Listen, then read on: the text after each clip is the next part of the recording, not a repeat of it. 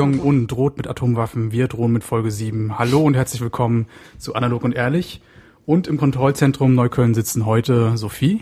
Im Kontrollzentrum? Im ich Kontrollzentrum. Das, ist ein Sendezentrum. das klingt mehr nach Liebe für Podcasts. Ja, aber im Kontext auf Atomwaffen müssen wir natürlich Kontrollzentrum ich finde das eh sehr politisch. Da sage ich gleich nochmal was zu, Sebastian. Okay, aber eigentlich sind wir relativ friedfertig aufgebaut. Heute mit Kerzen, schummrigem Licht und einer sehr entspannten Atmosphäre. Die Damen haben Sekt, ich habe Club Mate. Aber vielleicht stellen wir uns alle nochmal vor. Hallo Sophie. Hallo. Theresa. Guten Abend. Und meine Wenigkeit Sebastian. Und wir haben es endlich mal wieder geschafft, nach vier, fünf Wochen uns wieder zusammenzufinden hier im Sendezentrum Neukölln. Bin froh, dass ihr hier seid. Das wollte ich tatsächlich fragen. Ist schon so lange her? Weil es fühlt sich sehr lang her an. Es ist- eine Menge passiert. Es ist leider schon so lange her und ich glaube, wir können mittlerweile auch eine relativ feste Rubrik einrichten und zwar prominente Abgänge. In den letzten Wochen sind ja wieder leider gute Menschen von uns gegangen und Ja. in der letzten Woche frisch von uns gegangen Peter Lustig. Ein großer Verlust. Tangiert euch offenbar nicht so. ich, nee, ich warte noch auf die Emotionen in deinen Augen, damit ich deuten kann, ob du das äh, total tragisch oder ein bisschen tragisch fandst. Ja, ich muss sagen, das war auf jeden Fall ein Fernsehbegleiter meiner Kindheit. Ich weiß, ihr habt eher so die Turtles-Zeit und Nee, gar nicht. Ich bin da völlig bei dir, Sebastian. Ja. Mich Aber hat so ein getroffen. Peter Lustig, ein Mensch, der sich so gekonnt der Welt verweigert hat im Bauwagen, aber sie doch gleichzeitig so gut erklären konnte. Das war auf jeden Fall ein Typ, der mich viele, viele Fernsehjahre begleitet hat. Er hat ja nicht nur Löwenzahn gemacht, sondern auch noch mittendrin. Das war so ein Umweltmagazin. Hat mich zum Mülltrennen und zum absoluten Ökoschwein erzogen. Aber bei euch keinerlei Regung. Ach doch, also im Prinzip ist ja Peter Lustig der Vorläufer oder der Pionier der ganzen DIY-Geschichte. Also als jemand, der den Spirit von MacGyver, Lösen von Problemen im Alltag mit wenig Equipment, Und sehr vor allen Dingen ohne Dynamit. Das muss man ihm zugute ja, halten. genau. Am Ende Ja. halt immer nur mit einem Kugelschreiber und einem Taschenmesser.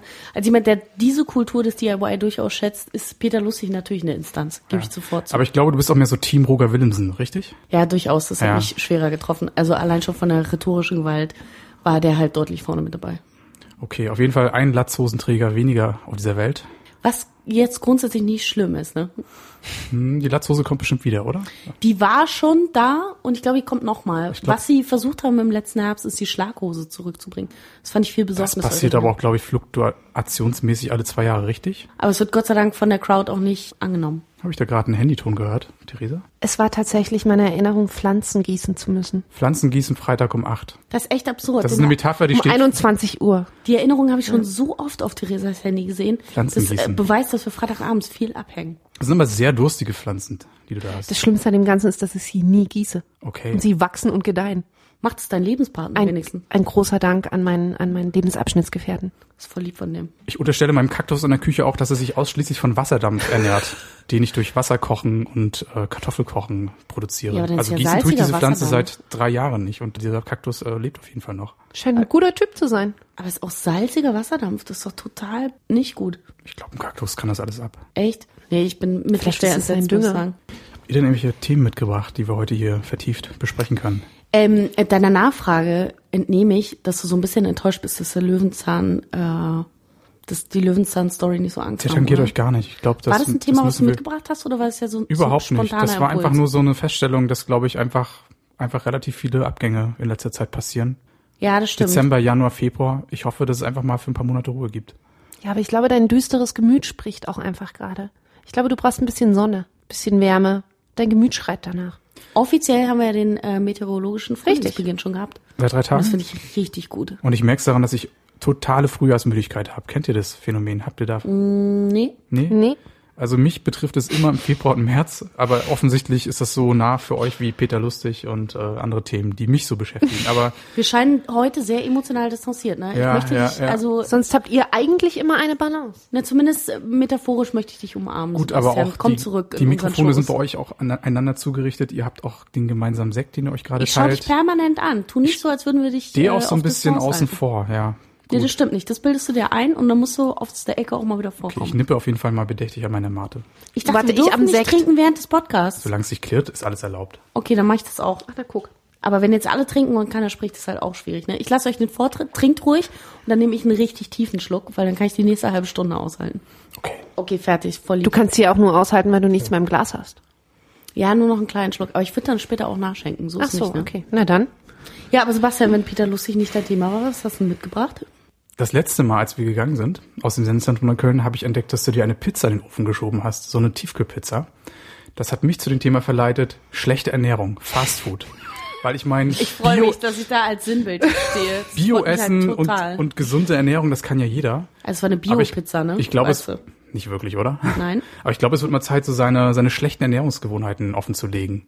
So die Guilty Pleasure der, der Food-Geschichte im Prinzip. Ja, also ich meine, ähm, Bio-Company und so weiter, das, das, das tut man halt so ab und zu mal. Aber ich glaube, in der Wahrheit sind wir alles so Würstchen aus der Dose, Tiefkühlpizza, Burger bei McDonalds Esser. Also nicht ganz. Ich kann Nee? tatsächlich eine Anekdote sogar backfrisch von gestern Nacht erzählen. Da bin ich relativ spät nach Hause gekommen, weil ich mit alten Kollegen ein kleines Schnäpschen getrunken habe in einer Bar, die jetzt leider geschlossen wird aufgrund der Gentrifizierung in Mitte. Das ist alles eine ganz tragische andere Geschichte. Aber da kam ich zurück und es war recht spät. Ich sag jetzt nicht wie spät, weil meine Mutter dann entsetzt wäre. Aber ich kam relativ spät nach Hause. Und was habe ich gemacht? Ich habe mir noch ein ganzes Bulgurgericht gemacht mit, äh, mit Tofu, mit Erbsen, mit allem bei und habe mitten in der Nacht noch gekocht und habe keine Pizza in den Ofen geschoben, keine äh, Fertignudeln oder was auch immer gemacht und das fand ich schon ziemlich major. Bulgur, das ist Onkel Bens Reis mit Tomatenmark vermengt, richtig? Ja, okay, es war Couscous, es war noch einfacher. Das ist zu. okay. Das klingt äh, viel zu gesund und viel zu vorbildlich. Nee, ehrlich gesagt geht es halt relativ schnell. Also ich finde, so Ja. eine Pizza braucht ja auch relativ lang. Erst muss der Ofen heiß werden, ja. Und dann muss die Pizza rein, das dauert auch noch mal eine Viertelstunde. Und dann musst du warten, bis sie wieder ein bisschen abkühlt, damit du sie hinunterschlingen kannst. Und bei Couscous machst du heißes Wasser drauf, bisschen, ähm, wie heißt es, Salz, Butter, fertig. Und Tiefkühlerbsen habe ich eh immer, da habe ich großer Fan. Und die haust du rein, bisschen Tofu, noch eine geile Soße, fertig ist. Knaller, aber habt ihr so rückblickend in eurem jungen Leben einfach mal Phasen gehabt, wo ihr euch wirklich eine ganze Phase lang schlecht ernährt habt? Studentenzeit. Nee, tatsächlich eher in der Schule, direkt am Nachmittag immer eine Pizza reingeschoben. Snickers in der Und- Schulkantine, Ja, genau. Snickers so in, im Schulshop, auf Ja. jeden Fall so ein Kram, so Süßzeug, also ein Kram. gepaart mit einer Bockwurst. Und ich hatte eine große Freundschaft zur Pringles-Dose. Also das war, das war eine bittere Zeit. Also ich glaube, unsere Leistungssportlerin müssen wir da gar nicht fragen. Ja, Oder? ich war Hattest da eher schon diszipliniert. Ja, doch, tatsächlich. Also nach dem Sport fing es dann auch wirklich an, dass ich sehr undiszipliniert war ein paar Jahre. Es Was hat sich hast du aber auch früh gerecht. Was hast du denn gegessen? Blutwurst. Ich war dann auch nicht wirklich. Ist wahrscheinlich sogar gesund. Äh, Wahrscheinlich. Nicht, weil als ich dann wirklich das erste Mal alleine, alleine gelebt habe, war es dann eher Toastbrot mit Olivenöl, wenn dann doch der Monat echt am Ende war. Oder wirklich auch die Pizza und das Fastfood. Das habe ich nicht lange durchgehalten. Also ich finde, ehrlich. erstaunlicherweise Fastfood ist eher eine Geschichte, die passiert, wenn man verkatert ist, weil da hat man so Bock auf Fett und Salz Also und all so praktisch jeden. Tag. Nö, also da hast du jetzt, glaube ich, einen falschen Eindruck von Okay. meinem Lebensstil. Ich glaube, das ist so eine Form aus Bequemlichkeit und so Katergelüste. Also ich muss gestehen, sobald ich Zeit habe, koche ich vernünftig und mache gute Sachen. Aber wenn ich keine Zeit habe, dann muss man halt trotzdem irgendwas essen, ja. Was ich schade finde, der Sandwichmaker ist ausgestorben, oder? Kennt ihr noch Nein, Leute? ist er nicht. Nein? Da möchte ich eine kurze Anekdote erzählen. Das ist schön, dass du mir die Chance dazu Ja. gibst.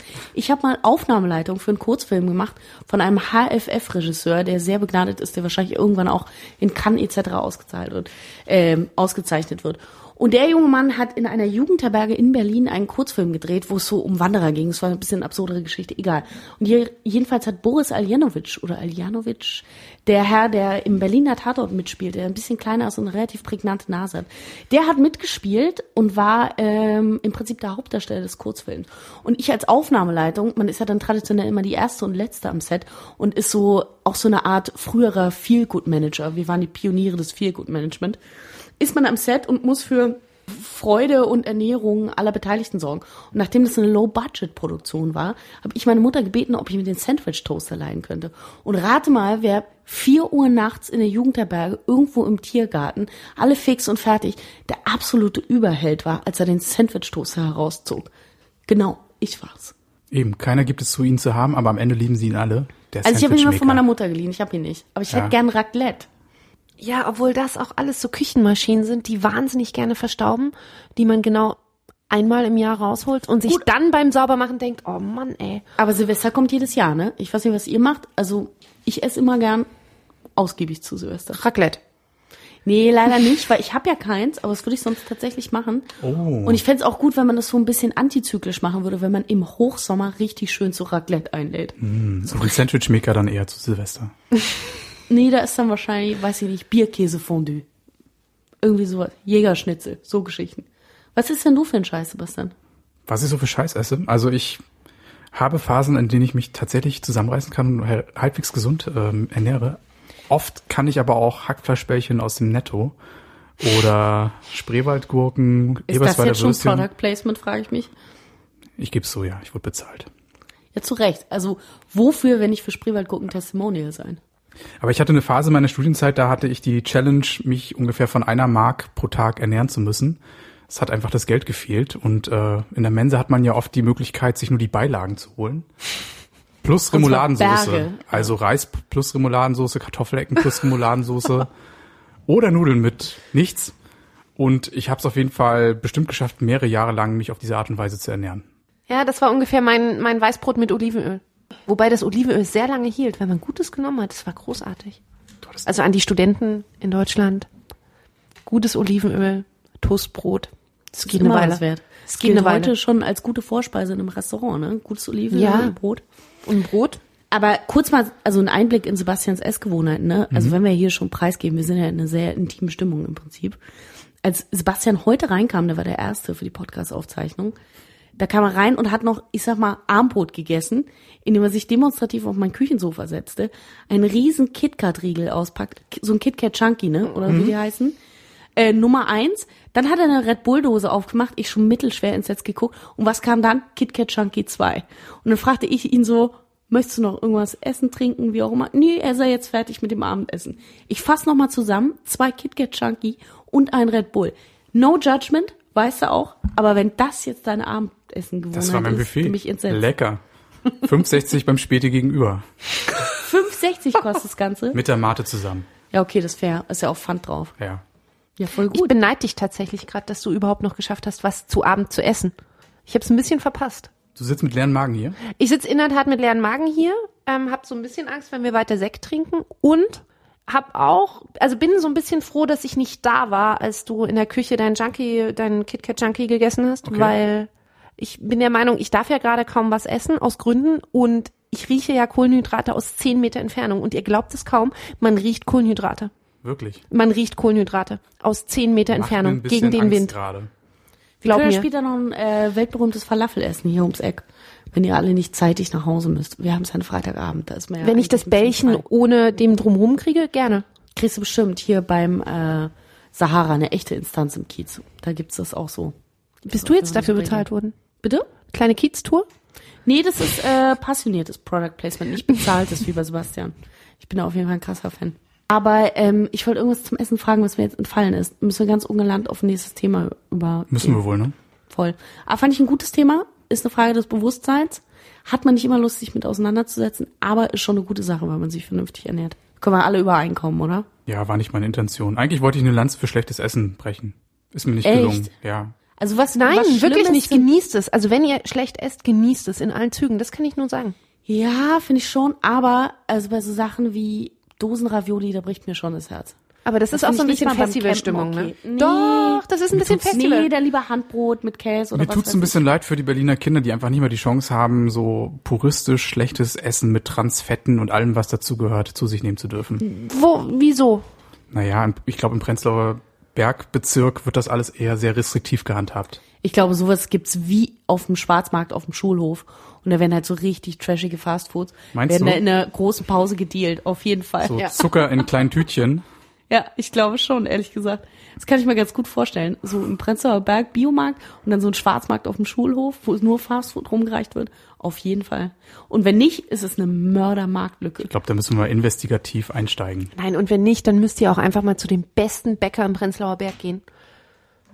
Welcher Äh, ist das? ernsthaft. Der Hackerbäcker kann ich nur empfehlen, weil da gibt's für 1,20 Euro die größten Kuchenstücke, die man sich nur vorstellen kann. Okay, das klang jetzt wirklich wie ein Werbespot. Also jetzt reicht's, finde ich. Entschuldigung. Ich rede nur aus Erfahrung. Ich, ne? Nein, wir haben ja alle unsere Lieblingslokalitäten. Vielleicht sollten wir irgendwann auch, wie das jetzt zeitgemäß ist, also nicht nur DIY ist ja immer ein großes Thema in den Medien, tatsächlich so diese ganze Food-Geschichte ist ja auch ein Thema. Vielleicht kochen wir mal zusammen und nehmen parallel einen Podcast auf, damit es so richtig atmosphärisch Prenzlauer Berg ist. So eine Sandwich-Maker-Session. Könnte ich mir das sehr, sehr wäre gut vorstellen. tatsächlich sehr geil. Wir können Was aber auch gerne drei rein? Gänge aufteilen. Auch sehr gerne. Alle aus dem Sandwich-Toaster. Das wäre halt geil. Wenn man sagt, man darf also Gerichte nur mit dem Sandwich-Toaster vorbereiten. ist halt richtig gut. Auch so Rührei am Sonntag. Wenn du ein Date hast, bist mit dem abgestürzt und dann Sonntag schön Rührei aus dem Sandwich-Toaster, dann siehst du halt wirklich, mag der dich oder nicht. Das ist die ultimative Testsituation, finde ich. Servelat oder Gesichtswurst. Mm. Das ist eine sehr, sehr schöne Idee. Es gefällt mir unwahrscheinlich gut.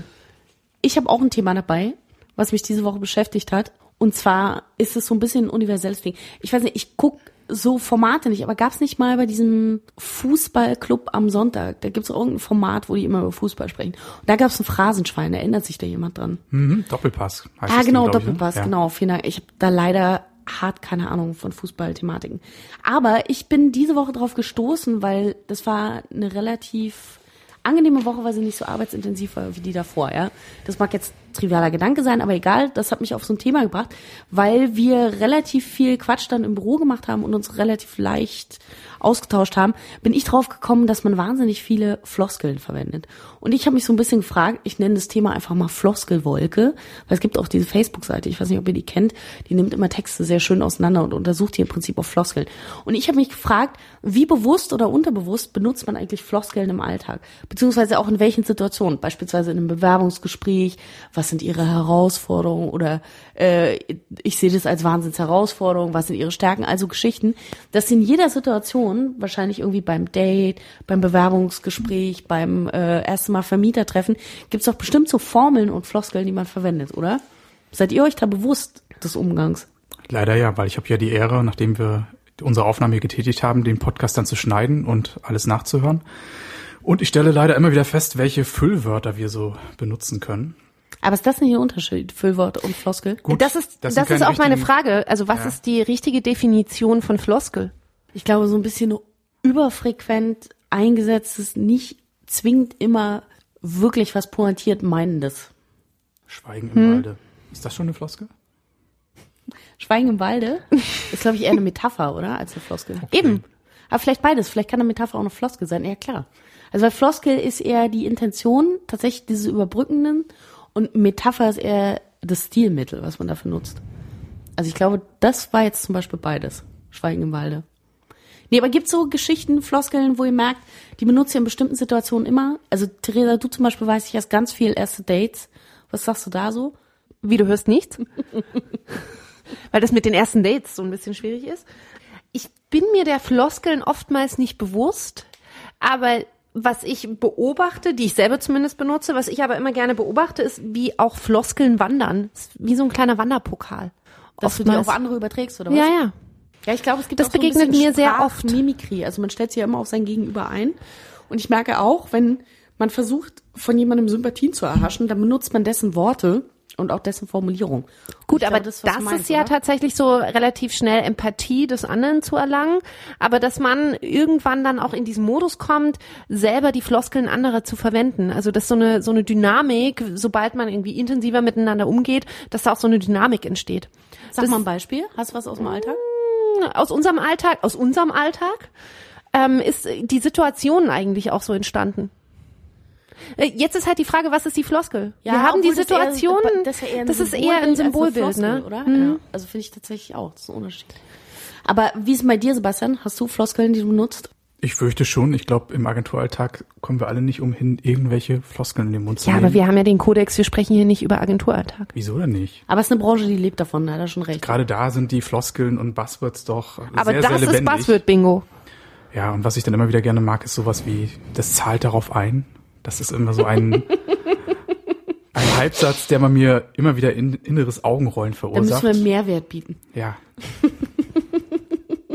Ich darf mir jetzt nicht outen. warum denn nicht? Wieso machen wir doch alle auf dem Ich glaube, ich glaube, du wirst wahrscheinlich eine Meisterin der Floskeln Ich glaube, ich würde wahnsinnig viel Geld verdienen können, wenn man es Ja. drauf anlegen wollte. Ja, durchaus. Nur auf den Phrasen. Also was ich mich eher gefragt habe, ist, ich halte die auch für ein ganz wichtiges Kittenmittel sozialer Interaktion, weil sie eben Dinge überbrücken, weil sie eine Sympathie erzeugen über ähnliche Floskeln, die man nutzt, etc. Aber was ich eben spannend finde, wie bewusst oder unterbewusst funktioniert das tatsächlich? Also ist man in jeder Situation, ruft man da sowas wie einen ganz selbstverständlichen Katalog unterbewusst ab? Oder ist es schon auch so, dass man eine gewisse Art von Bewusstsein hat und sagt, ah, okay, ich spreche jetzt mit dem und dem, dem könnte gut gefallen, wenn die Sprache jetzt ein bisschen flockiger ist und ich äh, bunte Bilder einbaue, die da irgendwie vorkommen. Ich glaube, das muss man tatsächlich immer situativ entscheiden, auf dem, der einem gegenüber ist. Und wenn man dann irgendwann wirklich auch dieses Gefühl einbringt, also wenn man relativ schnell sich auf Situationen einstellen kann, dann machst du das nur Unterbewusstsein. Weil sobald du drüber nachdenken würdest, würdest du ja dann auch wieder in Authentizität verlieren. Ich glaube tatsächlich auch, am besten funktioniert es wahrscheinlich, wenn es ein Automatismus ist. Ja. Dann ist es auch gar nicht so schlimm, wenn es äh, eben häufiger vorkommt. Ich glaube, dann fällt es auch nicht auf. Außer man muss den Podcast schneiden. Wenn es ein bisschen lebendig ist. Ich glaube, das ist so ein bisschen auch ein Peer Group Ding.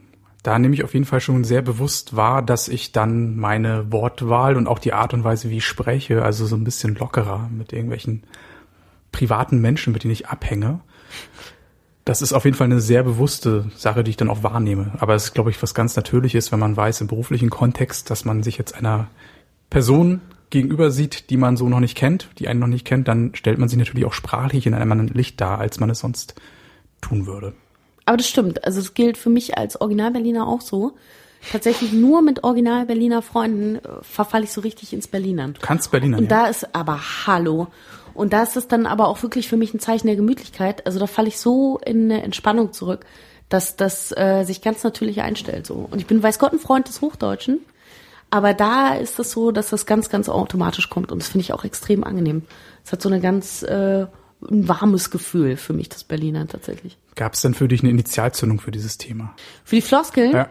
Ja, ich hatte äh, kürzlich, oder was heißt kürzlich, ich hatte heute ein Interview mit einer Publikation, die hier in Berlin erscheint und habe überlegt, als ich Sachen gesagt habe, weil ich war mir nicht sicher, ob er die aufnimmt, die Geschichten, die ich sage, oder ob er einfach nur mitschreibt.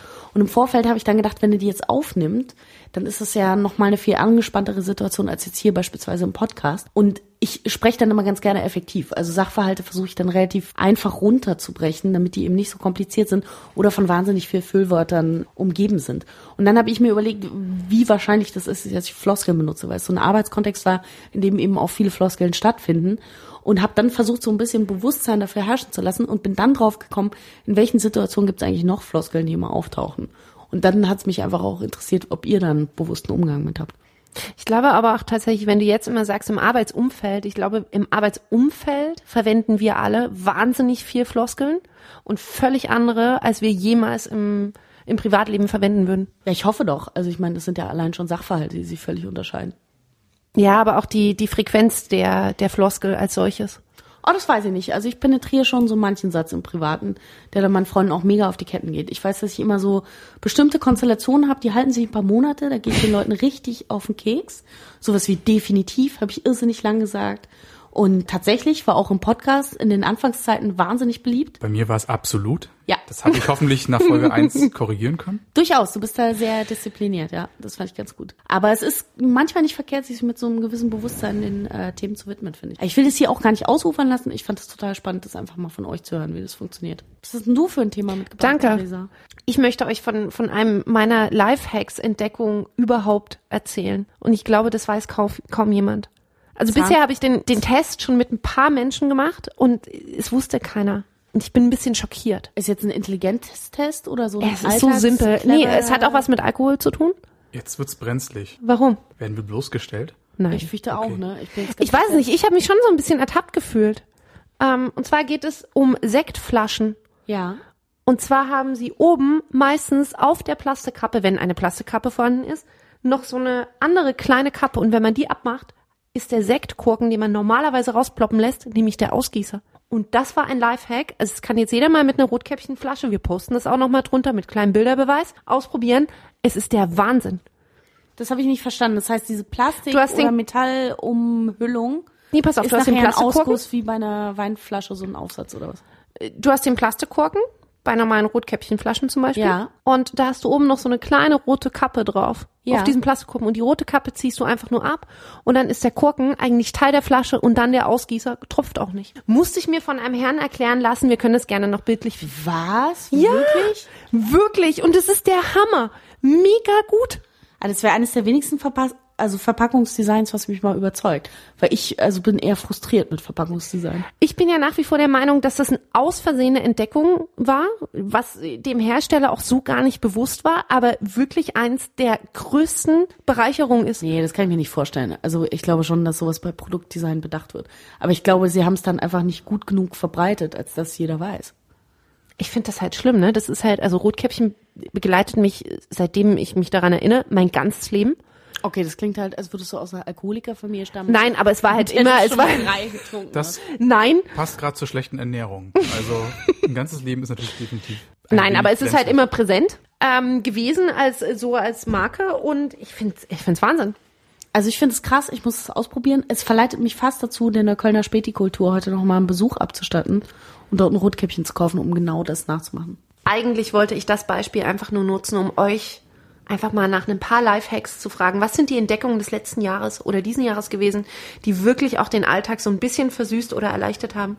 Ich finde das ganz gut, wenn wir einfach mal so ein paar Dinge miteinander teilen würden. Ich muss da leider so ein bisschen ironisch antworten, weil ich kürzlich schmerzlich lernen musste, dass man betrunken besser das Handy aus der Hand legt. Das heißt, was ich mache, ist, wenn ich Ambitionen habe, irgendwas zu kommunizieren, dann schalte ich mein Handy auf Flugmodus. Dann passiert mir das nicht. Den nehme ich dann nicht raus. Das ist für mich wie so eine Gedankengrenze. Das finde ich einen echten Lifehack, den ich nur empfehlen kann. Wenn man betrunken ist oder so generell? Nö, dann glaube ich, hat man genug Selbstdisziplin, aber die Selbstdisziplin geht ja so ein bisschen flöten, wenn man ein, zwei Säckchen getrunken hat. Also ich finde Flugmodus, wenn man betrunken ist, beste. Weil du musst das Handy nicht komplett ausmachen, da hat man ja so eine gewisse Scheu im 21. Jahrhundert, aber du hast schon mal aus. Da könnte man jetzt aber mittlerweile auch schon so weit gehen technisch, dass man mit diesen Apple Watches den Promillegehalt ermitteln kann und dann automatisch in den Flugmodus Über schaltet. den Hautkontakt das mit dem muss Armband. doch Über mal das möglich Mikrofon. sein. Ja. Über das Mikrofon einmal reinpusten und dann wird der Alkoholgehalt deines Atems einfach gemessen. Oder unser Popschutz regelt denjenigen runter, der gerade die meisten Promille von uns hat. Was sagst du? So, nimm noch ein Schlückchen, Sophie. Heute gibt's hier voll das Bashing. Ich bin irgendwie die Alkoholtante, die Tiefkühlpizza isst. Was kommt denn noch, dass ich mich nicht wasche oder was? Ich bin mittelschwer entsetzt. Das möchtest du hiermit beichten? Nein, das ist jetzt die Stelle, die ich rausschneiden dürfte. Bist du eher so Kernseife oder Gallseife, der Klassiker. okay. Waschnüsse. Hat die jemals jemand probiert? Da sind wir schon mal Lifehacks zurück. Hat jemals jemand Waschnüsse probiert? Nein, Nee, ich habe das immer klingt nur mir schon viel zu ich hab kompliziert. immer nur Leute davon schwärmen hören, aber, Aber man schmeißt sie doch nur rein, das ist doch gar nicht kompliziert. Ja, weiß ich nicht. Also, äh, neben dem Waschmittel? Nee, das glaube ich nicht kompliziert. Nee, ich glaube, man macht kein Waschmittel rein. Man macht die stattdessen mit in die Trommel. Nee? Weiß ich nicht. Okay, aber zurück zu Lifehacks. Also ich habe, wie gesagt, eher so Sachen der Kommunikation, die ich da wichtig finde. Was denn äh, bei dir, Sebastian? Hast du einen Lifehack? Äh, wenn der Hörer jetzt sehen würde, wie kräftig Sebastian nachdenkt, da kommen quasi schon die Adern an den Schläfen raus. Ja. So sehr pulsiert in deinem Kopf. es ist Freitagabend.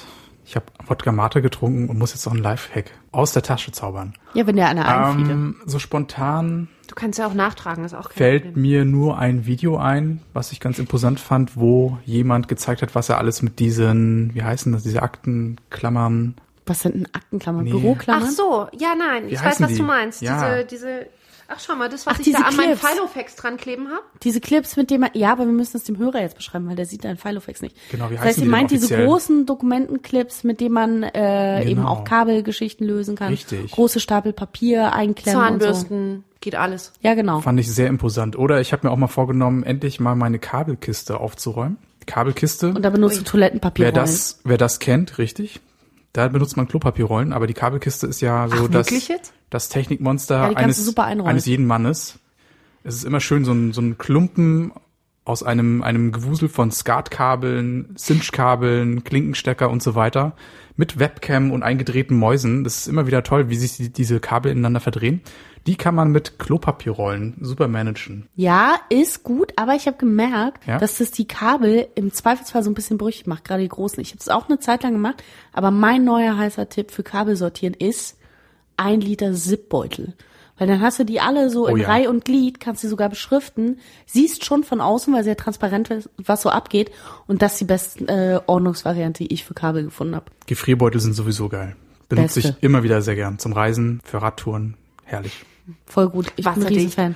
Also tatsächlich ein Schwamm, so ein, tatsächlich so ein Waschschwamm zum Abwaschen, den man benutzt ins Tiefkühlfach in einem Zipbeutel, sorgt auch dafür, dass die Bakterien sterben und dass du ein bisschen lange, länger benutzen kannst. Das finde ich grundsätzlich auch ganz interessant.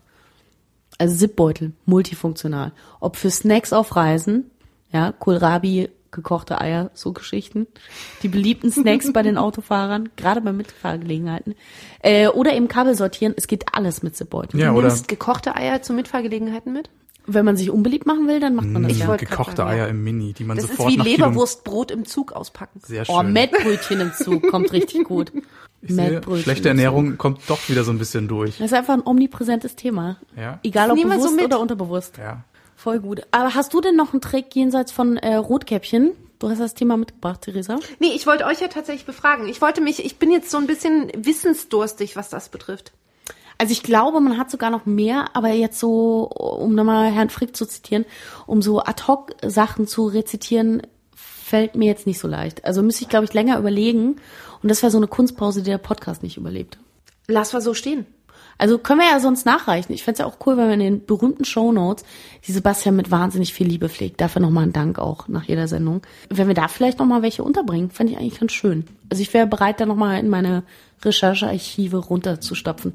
Oder vielleicht tun wir uns mal zum nächsten Mal, anders wie sonst, auch mal mit einem konkreten Thema vorbereiten und reichen dann jede Menge Lifehacks in einem Special nach. Oder in das einer wäre festen beispielsweise Rubrik. auch eine Alternative. Eine Rubrik. Denken wir über Rubriken schon nach? Ui, wir können ui, jetzt auch ui. mal strukturell diskutieren. Ja, Ehrlich? ja. Also als jemand, der viel Social Media macht, sind ja Formate mir nicht fremd. Aber ich fühlte mich natürlich ganz frei und unbeschränkt in diesem Podcast, genau das nicht zu machen. Dass du jetzt Formate vorschlägst, treibt mir natürlich die Tränen in die Augen. Was, was wären da so deine Intentionen? Bei den Formaten? Ja. Ich finde ja die Rubrik kuriose Wikipedia-Artikel, die du ja auch schon bereits auf diversen. Social-Media-Kanälen eingeführt hast, fände ich auf jeden Fall toll. Man muss kurz die Referenz für den Hörer erklären. Sebastian äh, nimmt Bezug auf eine Kategorie, die ich auf meinem privaten Facebook-Profil immer gepostet habe. Und zwar nannte sie dich, äh, wie nannte die sich? Wiki-Woche Top 5, ne? Glaube ich. Ich habe es neulich mal nachgeschlagen. Äh, und da habe ich immer die fünf kuriosesten Artikel, die ich in dieser Woche auf Wikipedia gefunden habe, habe ich vorgestellt. Und es kam tatsächlich ziemlich gut an, das Format. Aber wie hast du die Artikel gefunden? Hast du wirklich gezielt nach kuriosen Artikeln gesucht oder sind sie dir so randommäßig bei deinen diversen Recherchen entgegengesprungen? Ist eine Mischung aus beidem. Zum einen, also wichtigstes Mittel ist die schier unbändige Neugier der Sophie B. Die treibt dann überall ins Netz. Und darüber hinaus ist, man kennt es so ein bisschen, so wie das früher bei YouTube war, wo man von einem zum nächsten Video kam, wo dann plötzlich unter irgendeinem Wissenschaftsvortrag stand, How did I get here from Bob Marley? Was immer noch mein legendär bester Kommentar von YouTube ist. Ähm, genauso passiert es tatsächlich ein bisschen bei Wikipedia. Du liest dann Sachen nach und plötzlich bist du von äh, Schrödingers Versuch mit der Katze, bist du dann, weiß ich nicht, bei Atomkraftwerken und dann wiederum äh, Gebühren für Plastiktüten in Kanada. Also es geht alles relativ zackig. Aber so ein Format wünschst du dir, Sebastian? Wäre doch mal was, oder? Theresa, hast du eine Formatidee? Möchtest du Formate? Diskutieren wir jetzt über Strukturen. Das ist tatsächlich ein Thema, was ich gar nicht so sofort beantworten kann. So Strukturen sind eigentlich nicht Teil meines, meines Freizeitverhaltens. Also ich finde es ich find's einen schönen Impuls. Wie gesagt, als jemand, der sich vor Formaten, vor gut gemachten Formaten verneigt, finde ich es einen super guten Impuls. Aber ich bin, glaube ich, bei Folge 7, glaube ich, haben wir, ne? Ja. Bei Folge 7 bin ich emotional noch nicht so weit zu sagen, ich möchte das Ding schon festzurren. Aber du hast recht, also so mit Blick in die Zukunft müssen wir das irgendwann natürlich angehen, ja. Auch da kann man ja Meinung nochmal in den Shownotes nachreichen. Apropos Shownotes und äh, das Element des Podcasts, ich würde gerne noch ein Thema anbringen, was mir im letzten Monat sehr viel begegnet ist. Im Prinzip seit wir die letzte Sendung aufgenommen haben, gibt's ziemlich viel Aufruhr in der Podcast-Landschaft. Oder was heißt Aufruhr? Das klingt immer so ein bisschen wie Skandal. Gibt's eigentlich ziemlich schöne Neuigkeiten, denn davon habt ihr vielleicht schon gehört, 4000 Hertz hat sich gebildet. Das ist das erste deutsche Podcast-Label, initiiert von drei Gestalten des Radiobüros. Das ist ein hier in Berlin vorhandenes äh, Freelancer-Kollektiv im Prinzip, die Radiobeiträge machen, die alle auch vorher schon eigene Podcasts hatten, die jetzt das erste deutsche Podcast-Label gegründet haben und die so die deutsche Podcast-Szene professionalisieren wollen. In, also amerikanische Verhältnisse für Podcast-Landschaft sind ja extrem erfolgreich. Das ist so ein bisschen rübergeschwappt hier mit Serial und so. Und ich finde es aber Wahnsinn, dass das jetzt gibt. Und da war irrsinnig viel in der Presse los und auch ganz viel so in meiner Filterbubble. Habt ihr das mitbekommen und was haltet ihr davon? Äh, ja, natürlich, habe ich mitbekommen. Äh, war ja, glaube ich, auch in den diversen Kanälen, in denen man sich auch als dann Hobby-Podcaster mittlerweile bewegt, auch gar nicht zu überlesen. Ich freue mich auf jeden Fall, dass das Medium im Moment eine sehr erhöhte Aufmerksamkeit auch von Nicht-Podcastern erfährt. Ich bin aber noch ein bisschen skeptisch, ob genau diese amerikanischen Formate, Serial und so weiter, sich auch tatsächlich so in die deutsche Form portieren lassen. Ich glaube, das wird die, genau die gleiche Herausforderung sein, wie sie auch normale TV-Serien erleben. Ich weiß nicht, ob es so ein, so ein kulturelles, kulturelles Thema ist oder ob es wirklich nur eine Art und Weise der Herangehensweise und Produktion ist. Ich bin auf jeden Fall gespannt, ob das tatsächlich so funktioniert. Aber das glaube ich eben, dass es gar nicht zwangsläufig äh, Formate oder Sendungsideen sind, die eins zu eins übernommen werden, sondern vielmehr, was ich glaube, was der absolute Zugewinn von so Phänomenen wie Serial ist, ist, dass sie das Bewusstsein und auch so überhaupt die Akzeptanz für Podcasts total öffnen. Und das eben auch auf dem deutschen Markt. Und ich glaube, dass hier eben gerade mit so einem Label wie 4000 Hertz, weil ich habe relativ viel schon von denen gehört jetzt und bin äh, sehr angetan, was deren Formate anbelangt. Und ich glaube, dass die eben durch diese ganze Formatentwicklung, die sie mit sehr viel Liebe hier betreiben und auch mit einer Sorgfalt, dass sie da ein neues Publikum auch anziehen. Und was ich einfach toll finde, ist, dass es so einen Professionalisierungsanspruch gibt. Weil wir sind selber auch ein Laber-Podcast, womit ich gar kein Problem habe. Aber ich finde, Ich finde schon. Also die Musikbeiträge sind relativ wenig, DJ Sebastian. Das heißt, wir werden, wir werden noch nicht gesigned von 4000 Hertz. Das ist noch nicht wirklich. Wir sind in Verhandlungen. Ja, okay. Aber ähm, nichtsdestotrotz, ich finde diesen Professionalisierungsanspruch der deutschen Podcast-Landschaft total schön, weil das eben sehr vielfältiges Medium ist und jenseits von Laber-Podcasts geht da halt total viel. Und da bin ich einfach wahnsinnig gespannt, was was da kommen wird. Das finde ich total gut. Ich hoffe, dass da wirklich auch was passieren wird. Ich glaube allerdings, dass es auch ein bisschen ein kulturelles, kulturelles Momentum braucht in Deutschland, weil die USA tickt da auch so ein bisschen anders. Ich hoffe, dass es Deutschland auch verstehen wird. Ich schaue es wirklich Was meinst du, wird verstehen? Naja, ich glaube, dass Deutschland halt so in der Zuhörerschaft und in der Podcaster-Szene der, des Machers vielleicht schon soweit ist, aber der Zuhörer halt noch nicht. Und dass die Zielgruppe dann am Ende doch auf die Gesamtheit relativ klein ist. Noch. Ja. Und sehr Nische. Obwohl ich glaube, dass die, die Podcasts hören, durchaus sehr medial affin sind und da auch also relativ tolerant in dem, was ausprobieren, neue Formate Völlig. anbelangt. Und ich hoffe halt, dass es nicht nur die mediale Zielgruppe irgendwann sein wird. Also die medial affine Zielgruppe, sondern dann auch darüber hinaus einfach Menschen irgendwie mehr, mehr Sinn oder, oder auch das, das Empfinden für Podcasts. Also du hoffst, dass sich Podcasts einfach etablieren. Völlig. Weil derzeit ist es als feste Instanz nur in einem Nischen, in einer Nischenzielgruppe angekommen. Ja, das mag sein. Also da, ich, da fällt mir immer so ein bisschen der Blick außerhalb meiner Filterbubble schwer. Also weil da sind Podcasts schon relativ etabliert, muss ich gestehen. Ich glaube aber auch, dass die USA, die ja natürlich so der Markt gerade für Podcasts sind, auch eine ganz andere Radiokultur haben. Also Radio und Podcast liegt ja auch relativ noch nahe beieinander. Und dort, glaube ich, viel mehr unabhängige Stationen und Autoren vorherrschen, während das gerade auch in Deutschland ein sehr überschaubarer Markt ist. Ja, das stimmt. Also das private Radio bringt hier eigentlich überhaupt nichts Kreatives mit sich. Und ohne den Radiomarkt jetzt in den USA zu kennen, glaube ich schon, dass dort eher mehr freigeistige Menschen unterwegs sein dürfen als hierzulande. Ja, da habe ich gar nicht so das Fachwissen für, aber rein vom Gefühl würde ich auch mal deine Aussage unterstützen tatsächlich. Aber wir können uns alle darauf einigen, dass wir gespannt sind, was sich noch in der Podcast-Szene tut und dass wir es gut finden, dass jetzt auch tatsächlich ein professionalisiertes Label gibt, oder? Genau, spannend. Absolut. Spannend finde ich jetzt natürlich, wie man das, das ist jetzt aber eher so eine technische Geschichte, wie man das hinkriegt, dort tatsächlich auch Geld zu verdienen. Also wirklich Werbung zu platzieren, ähm, es zu monetarisieren, ob das überhaupt so gelingt, wie es jetzt für, für Video und, und normalen Textcontent überhaupt funktioniert. Ja, das stimmt tatsächlich. Also soweit wie ich das bisher mitbekommen habe von deren Arbeit, ist, dass sie Werbeblöcke platzieren von Partnern, die sie haben und die erstaunlich angenehm, aber sehr gut eingebettet sind, weil sie auch von den gleichen Sprechern gesprochen werden. Also es ist dann nicht eben wie dieses ganz fiese Phänomen der Radiowerbung, wo sie dann so richtig böse akustisch draufhauen, weil sie nur diesen einen Erstkontakt haben, um als Scheibenreparaturdienst in Erinnerung zu bleiben, beispielsweise. Ich glaube, jeder kennt die Referenz, sondern äh, da sprechen das die gleichen Sprecher im Prinzip so einen kurzen Werbebeitrag mit einem Ausschnitt aus dem jeweiligen Partnerprogramm. Und das, finde ich, ist extrem angenehm gelöst. Also da habe ich auch gemerkt, so an Rückmeldungen, das wird auch ganz gut angenommen, weil man die Notwendigkeit natürlich, das zu finanzieren durch Partner sieht und aber trotzdem die akustische Einbindung sehr, sehr gut stattfindet. Aber auch da finde ich die Einbindung oder die Einbettung innerhalb des laufenden Contents oder danach oder davor auch sehr spannend. Also da bin ich auch wirklich gespannt, weil in amerikanischen Podcasts hast du ja schon auch viel dann dieses penetrante, immer am Ende nochmal die Ad äh, selbst gesprochen, auch von dem Sprecher. Und das ist dann auch schon schwierig, wo ich dann auch oftmals gar nicht die Podcasts bis zum Ende höre. Also da höre ich dann schon auf, weil völlig klar ist, da kommt jetzt noch der Werbebeitrag, den muss ich mir nicht anhören, danach ist der Podcast zu Ende. Also da bin ich auch wirklich gespannt, wie clever man das einbindet, ohne Zuhörer zu verlieren. Also ich bin da auch gespannt, äh, definitiv. Und bin da aber so auch völlig kommt. offen. Also ich werde das wirklich auch beobachten, genauso wie du, weil ich es einen richtigen, schönen und wichtigen Schritt in die Zukunft finde. Also ich halte mal fest, 2016 wird ein gutes Jahr für Podcasts, gell? Wollen wir es hoffen. Ansonsten, liebe Marketing-People, wenn ihr wirklich wissen wollt, wie man Content und Werbung miteinander verflechtet, muss eigentlich nur noch in diesem Podcast zurückspulen. Ich denke, wir haben es an mehreren Stellen auf verschiedene Art und Weise sehr schön demonstriert. Die guten alten Product Placement Geschichten. Ich Hast du noch einen schuldig. Fisherman's für mich? Ja, ich habe noch einen, aber das wäre dann fast eine Pause, ne? Ein also wenn du jetzt hier lutscht, dann ist welche. eine Nein, das Pause. möchten wir nicht. Ja, nee, Sebastian, dann machen wir das später als Belohnung nach dem Podcast. Genau. Ich hätte noch ein Thema. Ja. Wollen wir Unbedingt. noch? Ja, bitte. Ja, gerne. Wollen wir noch, weil wir gerade in dem Fortschritt, kultureller Wandel etc. waren wir ja gerade so ein bisschen. Ich habe festgestellt, dass ein, ein Bereich in Deutschland gerade einen Fortschritt anbietet, nämlich Röntgenaufnahmen auf CD-ROMs anzubieten. Super Fortschritt in der Medizin. Aber es gibt es auch schon länger. Nee, pass auf, ich bin gescheitert am CD-Player. Ah. Und das ist halt tatsächlich schwierig, weil wir in der Technik so weit voran sind schon, dass ich in der Tat keinen CD-Player mehr zu Du hast Hause wahrscheinlich habe. ein Apfelprodukt, ne?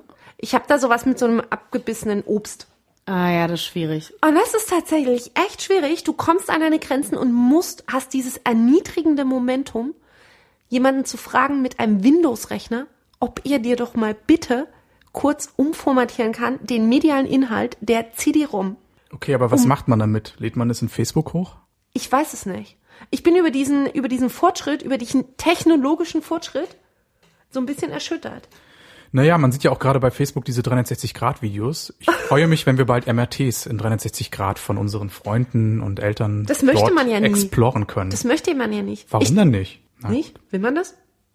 Ich finde es gar nicht so abwegig. Ich fänd's funny. Also wenn Weil so ein bisschen die inneren Werte checken, lol, Erstens lol. das und zweitens, wenn so ein ein klein- richtig machst du eine kleine Ad drauf? derbe, komplizierter Bruch wäre, das sieht ja auch gut aus, dann kannst du so ein kleines Quiz unter deinen Freunden machen. Das ist doch nicht die Intention, bisschen oder? wie ein Rohrschachtest und kannst dann deine Freunde deinen Bruch interpretieren lassen. Das stelle ich mir eigentlich sehr unterhaltsam vor, tatsächlich. Ach so, also ich glaube eher an so einen. Entertainment-Aspekt dessen. Ja. Aber schlussendlich ist auch keine so richtige Hürde mit den Röntgen, weil natürlich würde man die Bilder gerne sehen, aber im Zweifelsfall dein Arzt muss sie ja nur auswerten. Ich finde es total schwierig. Ich finde halt diesen medizinischen Fortschritt nicht mehr drucken zu müssen, sondern du kriegst ein Rohling, der 84 als Datenspeicherelement irgendwie drei Millionenfach schon in der Anwendung war, ist ein medizinischer Fortschritt und du stehst dann mit deinem Rohling völlig verzweifelt neben deinem Rechner und denkst dir, ja, geht nicht, ne? Aber ich wage zu behaupten, dass du mit deiner CD-ROM in jeden Copyshop hättest gehen können. Weil ich glaube, wer, wenn nicht ein Copyshop, hat noch ein CD-Laufwerk? Ja, aber wo findest du noch Copyshops? An jeder Ecke. Ja, keine 100 Meter Luftlinie von hier. Ist völlig aus meinem Radar. Echt? Aber das Völlig. ist, glaube ich, eine Frage von Bewusstsein. Du hast halt in der, äh, bei deinem Arbeitgeber immer die Möglichkeit zu drucken, du hast einen Rechner zu Hause und so. Also du bist nicht so Ja, richtig genau. drauf angewiesen, Nee. deswegen hast du es nicht auf dem Schirm. Das ist ein bisschen wie man Apotheken nicht sieht, bis man eine braucht. Ich finde Apotheken nämlich schon sehr bewusst Ja, okay, die haben das Riesenzeichen, dann mach Und Apotheke gehst du ja auch immer zu deinem Solarien. Homie. Ja? Ja. Solarien siehst du ja auch nur, wenn du sie brauchst. Aber der Copyshop hätte dir sofort ein, dein Röntgenbild als Puzzle, T-Shirt, Mauspad. Tasse, Tasse, Mauspad. Na hallo! Also das wäre schon schön gewesen. Oh, da sollten wir vielleicht dieses Jahr Weihnachtswichteln bei Analog und Ehrlich machen. Aber dubioser Einzelhandel, finde ich, ist auch noch so ein Thema. Ich, mir fallen immer diese Tinten-Nachfüllläden auf. Nehmt ihr die sie auch, auch noch das wahr? noch? Die Ich gibt hab ja es noch immer nicht mal noch. mehr einen Drucker zu und ich Hause. frage mich, wer zum Teufel geht da rein und macht das und finanziert sich das überhaupt? Aber ich besitze mittlerweile auch gar keinen Drucker mehr. Doch, ich schon, was sich bei meiner Firmengründung als sehr gut herausgestellt hat, weil man dann doch erstaunlich viel analoge Korrespondenz noch hat. Und da hätte ich nicht ausdrucken können, dann hätte ich meine Firma nicht gründen können.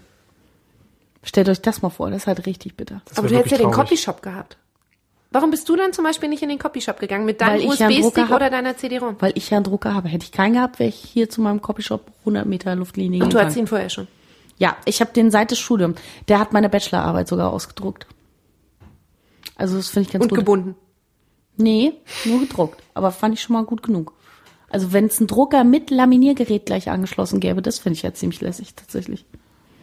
Das finde ich gar nicht verkehrt. Dann hast du immer so regengeschützte Aushänge, die du in der ganzen Stadt aushalten kannst. also ich bin da, ich bin sehr pragmatisch veranlagt. Ihr merkt es sofort, ne? Dann könnte man auch so Abrisszettel Anzeigen machen, die man nicht Genau. abreißen kann. Genau. Das Und ist die sehr musst du so faszinierend. oh, knicken Fies. vielleicht. Das wäre richtig Dann arg. gehst du mit so einem Pizzaroller drüber und dann gibt's Ja. nur so eine Nut und da musst du dann abreißen mit viel Knaller. Gewalt. Notes of Berlin wird da mal auf Ja, jeden Fall genau. ein Feature machen, würde ich sagen. Habe ich euch mal erzählt, Notes of Berlin, hervorragend, ganz toll, ganz toll das Ach, Sprichwort das war eine reinbringen. steile, eine steile Brücke. Ja, also ich meine, so Anekdoten, ne, die kippt's dann aus dem Kopf Freitagabend. Ähm, Notes of Berlin, tatsächlich ganz spannend, für die Hörer, die es nicht kennen, ist im Prinzip ein Portal oder eine Seite oder äh, ursprünglich, glaube ich, ein Blog, ne, was äh, Aushänge in ganz Berlin gesammelt hat, die so ein bisschen kurios oder lustig oder unterhaltsam sind. Und der gute Joab Nist, der das macht, der hat tatsächlich mal ein Buch herausgebracht mit den besten Aushängen. Es war so ein bisschen lieblos gestaltet, aber trotzdem eine schöne Idee. Und ein Freund von mir hat es gekauft und ich saß irgendwann auf dem Sofa bei ihm und habe es durchgeblättert. Und mit mittelschwerem Entsetzen, um meine Lieblingsfloskel in diesem Podcast heute mal zu wiederholen, äh, mit mittelschweren Entsetzen habe ich festgestellt, dass einer meiner Aushänge, die ich mal Wochen vorher bei einem Street Art äh, Ausflug, den ich ab und zu des Nachtens mache, dass der im Buch tatsächlich erschien. Und war ich plötzlich äh, gedruckte, veröffentlichte Street Art Künstlerin. Wie hast du das geschafft? Ich nehme an, es hing an ganz viel Kreativität und Zufall. Welche Seite war es für die Hörer? Wollen wir es kurz raussuchen? Du hast es doch bestimmt hier. nachschauen. Da müssen wir pausieren, um das rauszufinden. Genau. Ist halt die Frage, ob sich das lohnt. Ne? Ja, eine Hast Pause. du dafür eine Veröffentlichung erhalten? Nee, aber im Nach also im Nachgang, das möchte ich schon mal auflösen, bevor ich die Seite raussuche, war das wahnsinnig toll, weil nur wenige werden im Titelbild auf Facebook gefeatured. Ich war dabei. Und Freunde, jetzt Level Up. Das krasseste ist, um Werbung für sein Buch zu machen, hat er ein paar dieser Anzeigen genommen und daraus großformatige Sticker produzieren lassen. Und ratet mal, eins von fünf Motiven war welches? Medienmogul Sophie. So, Ja, und so jetzt aus. möchte ich bitte eins von dir erfahren. Sebastian, du hast immer von einem kleinen und einem großen Applaus gesprochen, als wir noch in gemeinsamen Projektprozessen involviert waren. Damals war es. Ich glaube, das, Das wäre eigentlich wirklich ein, nein, das war ein großer, nee, das war ein großer Applaus. Das war auf jeden Fall ein großer Applaus. Das war ein großer Applaus. Können wir jetzt einen großen Applaus einspielen an Den der machen Stelle? wir. Ich habe leider nur einen Tusch. Moment. Das ist ein bisschen traurig. Ja. Vielleicht schneide ich noch einen, einen Applaus rein. Ansonsten, während Sophie sucht, gibt es mal eine kleine Musik und zwar von Samuel Le Matin.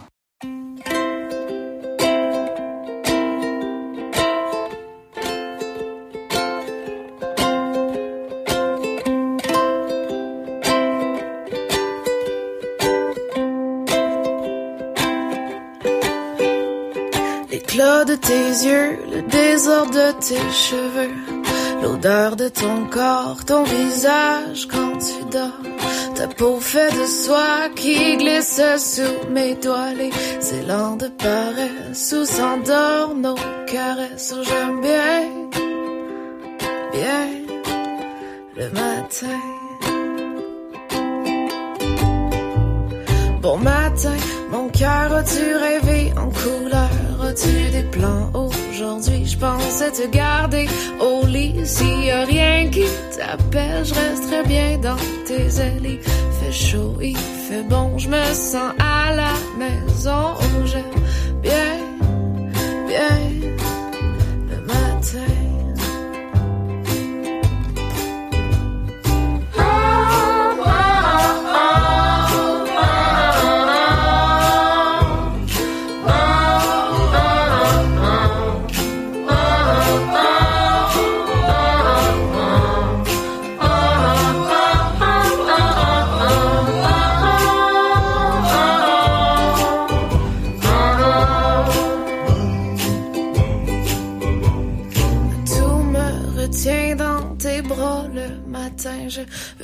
te quitter de mon chandail préféré.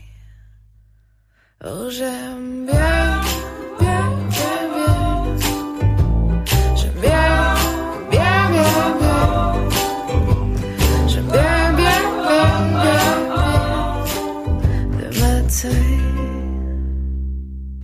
Ich habe es leider nicht gefunden. Ich muss nachreichen. Dafür sind unsere weltbekannten Shownotes total gut geeignet. Das ist bedauerlich, aber immerhin Content für Folge 8 haben wir jetzt schon mal organisiert. Voll gut. Ich habe noch ein Thema dabei. Unbedingt. Aber das Reinschneiden könnte, wir raus. das könnte arg emotional werden jetzt, ne? Nee, also so emotional nicht. Okay, es geht noch mal so ein bisschen um Pragmatismus und Emotion.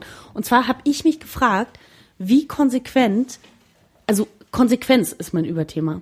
Und ich habe mich gefragt, in den unterschiedlichsten Bereichen des Lebens, wie konsequent ist man selber wirklich? Also weil man hält sich, glaube ich, immer für sehr effektiv, gesteuert, wenn es um wichtige Dinge geht, etc. Aber wenn man sich jetzt mal vorstellt, in dem Job, in dem man zum Beispiel unglücklich ist, ja, wie lange hält man es da aus, bis man Dinge ändert? Und wenn man den Entschluss gefasst hat, wie konsequent setzt man den auch um, zum Beispiel den Job zu verlassen? Oder beim Geld sparen, wenn man jetzt sagt, man möchte eine richtig coole Reise machen, in zwei Jahren will man auf die Malediven, dafür braucht man 3.781 Euro und die muss ich jetzt zusammensparen. Wie konsequent spart man dann wirklich? Oder auch in der Liebe, ja, man hat sich von jemandem getrennt, schafft man das, den nicht zu kontaktieren oder nimmt man eben doch, um den Bogen nochmal zu schlagen, betrunkenes Handy in der Hand? Also wie viel Konsequenz schaffen wir eigentlich? Wie viel legen wir uns überhaupt auf? Und wo ist hier überhaupt notwendig? Habt ihr schon mal über euer Konsequenzverhalten nachgedacht? Ich glaube, Konsequenz hat zwei Ebenen, nämlich einmal Schmerz und Freude. Wenn der Schmerz hoch genug ist, ist deine Handlung wahnsinnig konsequent und unfassbar bewusst. Der Wenn besagte Leidensdruck. Absolut.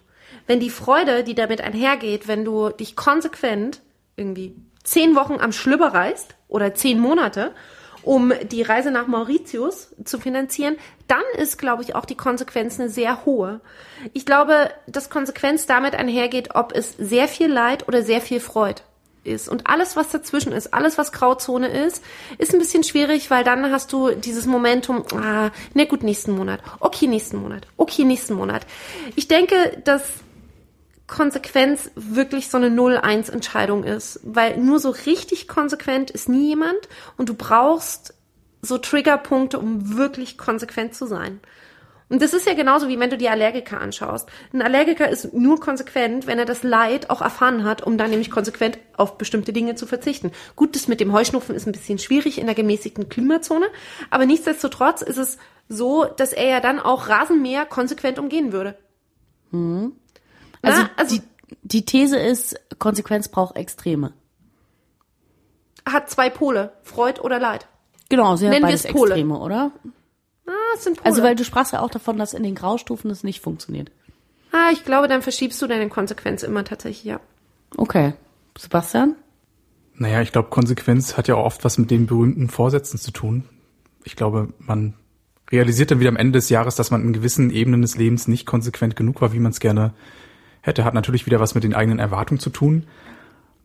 Ich glaube, ich kann schon in vielen Dingen konsequent sein und vor allen Dingen habe ich auch die Gabe, diese Sachen dann mit mir selbst auszumachen. Kennt ihr das auch, wenn gewisse Leute erst auf den Weg gebracht werden müssen und diese eigene Konsequenz nicht selbst aufbringen können?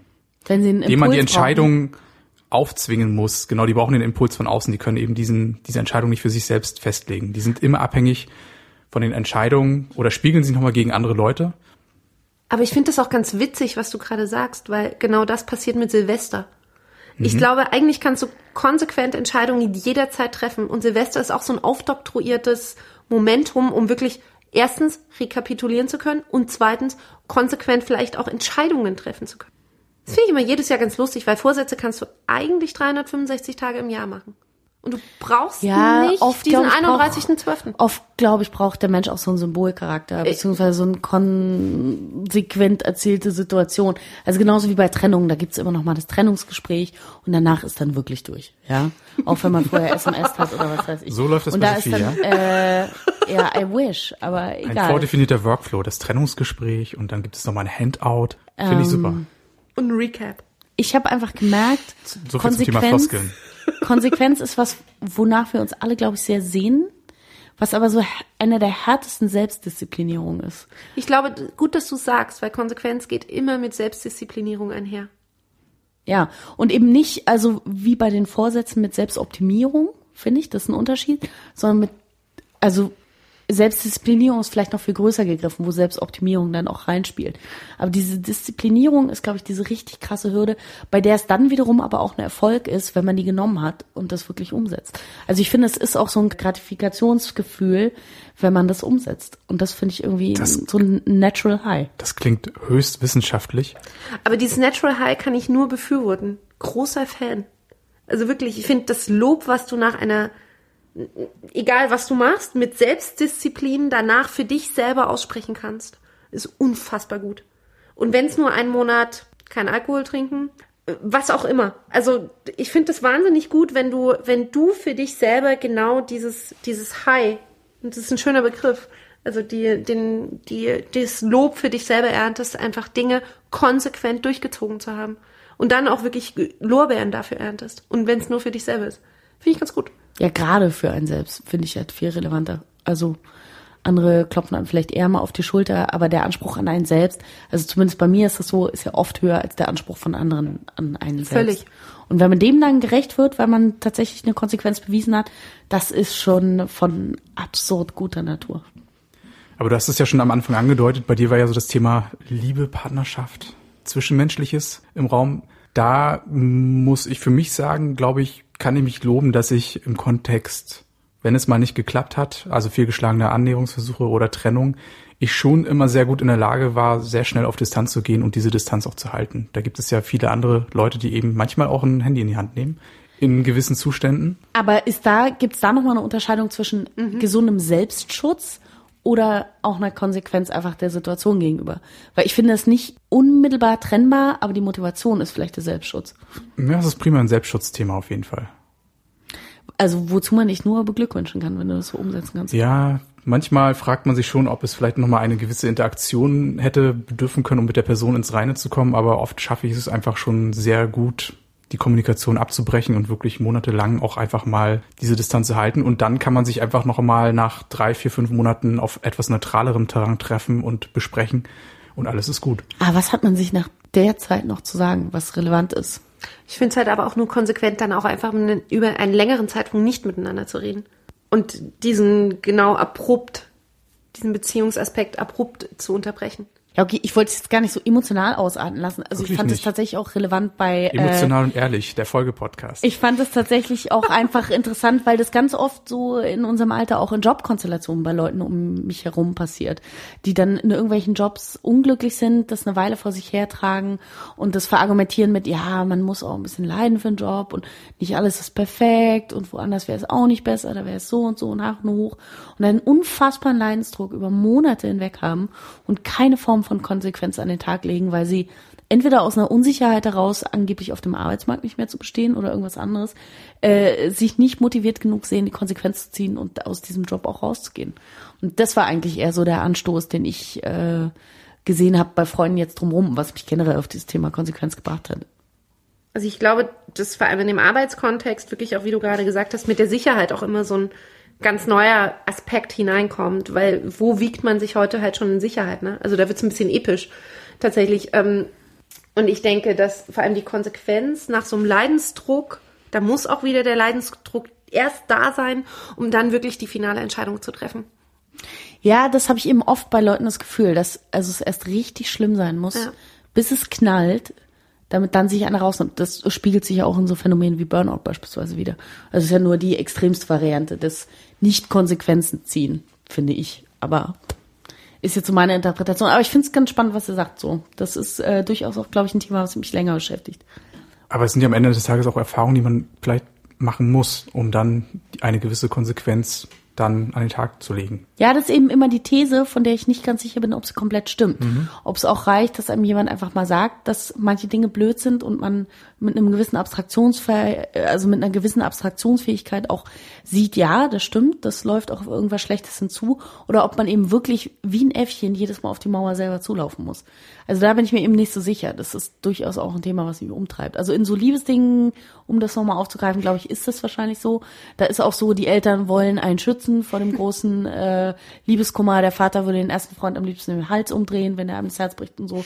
All diese Konstellationen, die bekannt sind aus äh, Funk und Fernsehen. Aber ich glaube eben nicht, dass das auf jeden Bereich zutrifft, dass man jede Erfahrung machen muss, sondern dass es auch durch Abstraktionsfähigkeit und eine gewisse Empathie mit anderen die Möglichkeit gibt, Konsequenzen zu ziehen, ohne es jedes Mal selber bitter erleben zu müssen. Ich glaube aber auch, dass heute gar nicht mehr so viele Konsequenzen gezogen werden müssen.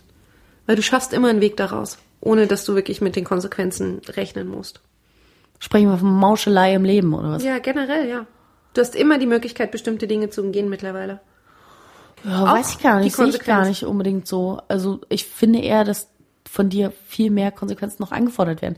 Weil es eben nicht mehr so ganz klare, du machst mit 16 einen Ausbildungsberuf, äh, arbeitest dann dein Leben lang in diesem Beruf, sondern ganz im Gegenteil. Du musst irgendwie alles neu gestalten. Du entwirfst dir einen Lebensplan. Ob du in einer Wohnung oder in einem Haus wohnst, ist eine Konsequenz, die du treffen musst. Ob du nochmal ein neues Studium machst mit 35 oder ob du jetzt nochmal Homöopath lernst in der Ausbildung oder was auch immer. Also du strickst ja auch deine Lebenswege selber und musst da eine Konsequenz an den Tag legen. Musst darüber hinaus, auch wenn du dir ein Auto kaufst, hast du eine Verpflichtung für eine Kfz-Steuer etc. Es gibt sehr, sehr, sehr, sehr viele Konsequenzen, die wir tragen müssen, finde ich. Ja, aber das ist irgendwie alles handelbar.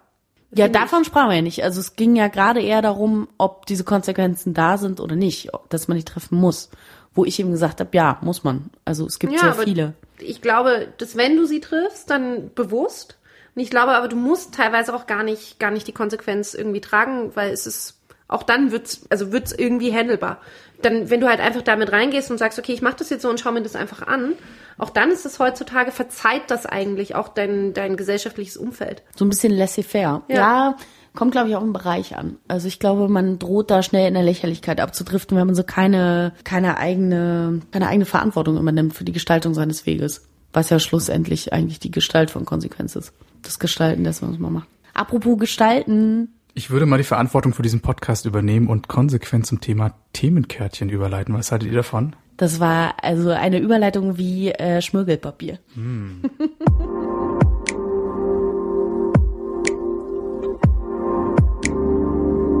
Analog und ehrlich.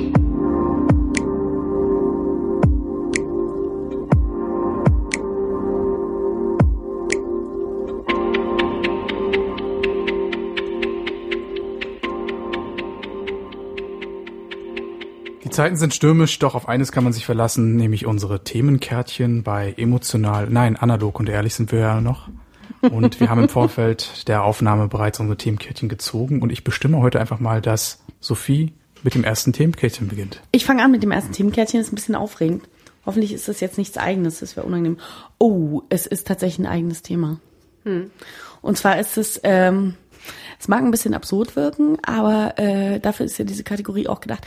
Und zwar habe ich notiert erotischstes Sportgerät. Ich habe mich gefragt, viele Sportgeräte haben ja auch einen gewissen Phalluscharakter. Beispielsweise der Griff eines Tennisschlägers hat ganz klar phallische Züge.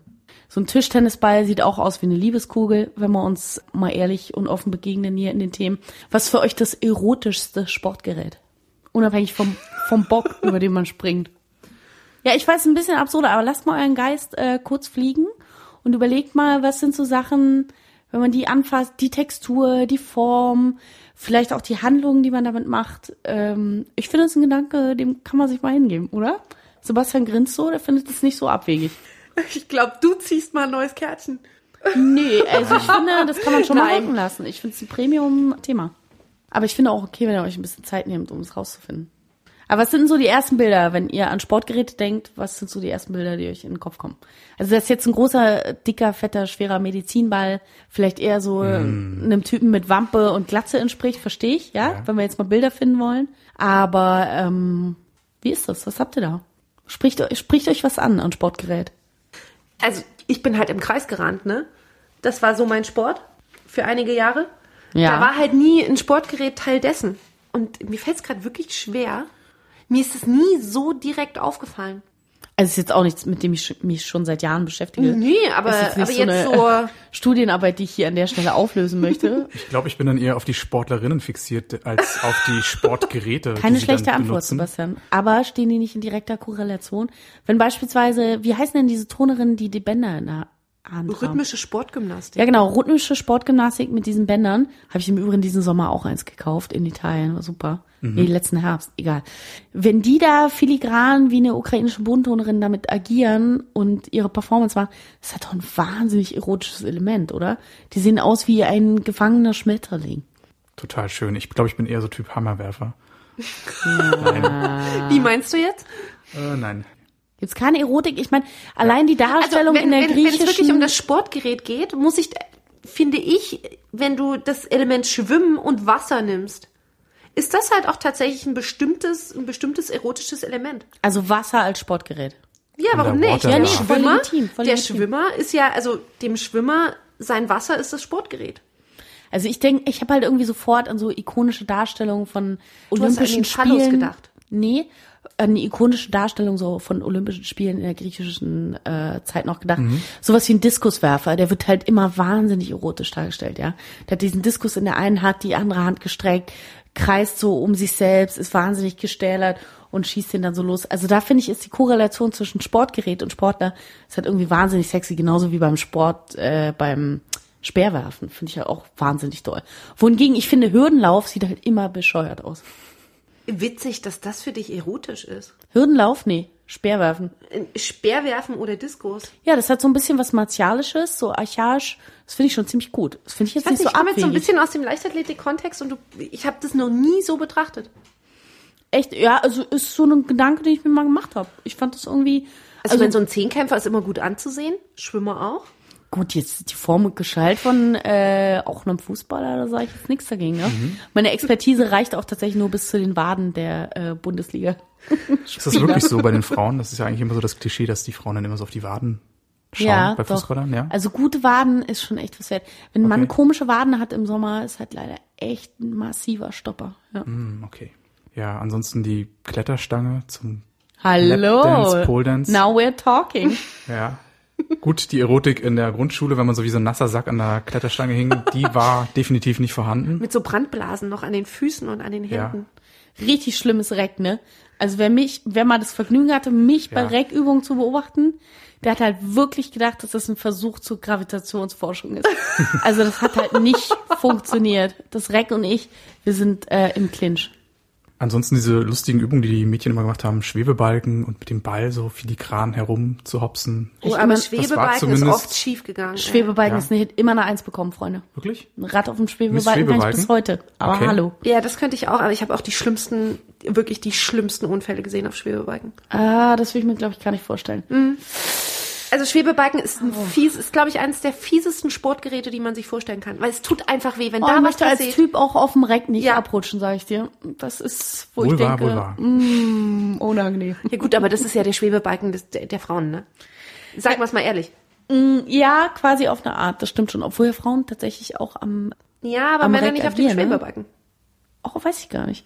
Also bei uns die Jungs mussten auch hoch. Ist, glaube ich, nicht olympisch. Schwebebalken. Männer auf Das Schwebebalken doch ist, glaube ich, nicht olympisch. Das wäre doch mal eine Petition. Männer am Schwebebalken zu Olympia. Das fände ich irgendwie ganz gut. Nee, äh, möchte mich aber bedenken, äh, bedanken für euren Input. Mir war das jetzt schon auch wichtig, so ein bisschen kulturhistorisch zu beleuchten. Wo liegt da die Erotik im Sport? Sie ist für zwei von dreien hier noch nicht so wirklich vorhanden. Aber Ja, schön, aber dass du ich dich glaube, an das, den äh, das- europäischen Ich glaube, das ist tatsächlich die, die Ansicht des Betrachters. Ja. Das ist aber auch ein Thema, was nachhalt. Also ich werde euch im nächsten Podcast nochmal fragen. Bis dahin verfolgt mit, euch das. ja. Ja, genau. Also da, äh, da kommt noch was. Ne? Ich spüre das. Das ist ein Grower, wie man so sagt in der Fachsprache. Okay, und dann werden wir mal den Staffelstab an Theresa überreichen. Das zum Beispiel war eine richtig gute Überleitung, Sebastian. Das hat richtig drauf. Das hat mir richtig gut Wahnsinn, gefallen. zum Freitag. Ähm, ich habe das Thema Alltagspanik gezogen. Okay, das ist schon wieder mein Thema. Ich finde das toll. Du bist halt ein bisschen präsent. Ich bin aber auch augenscheinlich fitter als ihr. Definitiv.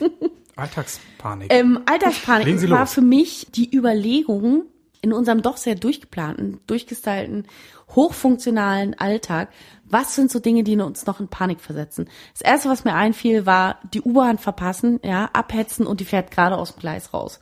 Das ist so Panik Nummer eins. Scheiße, man ist zu spät, weil man in dieser Infrastruktur Berlins, wo wir jetzt nun mal senden, tatsächlich immer sehr eng getaktet äh, voraussetzt, dass die Bahn immer kommt und da immer dann mittelschwer entsetzt ist, wenn man sie doch mal verpasst und die rausfährt und das ist so eine Alltagspanik. Ach, ich bin zu spät.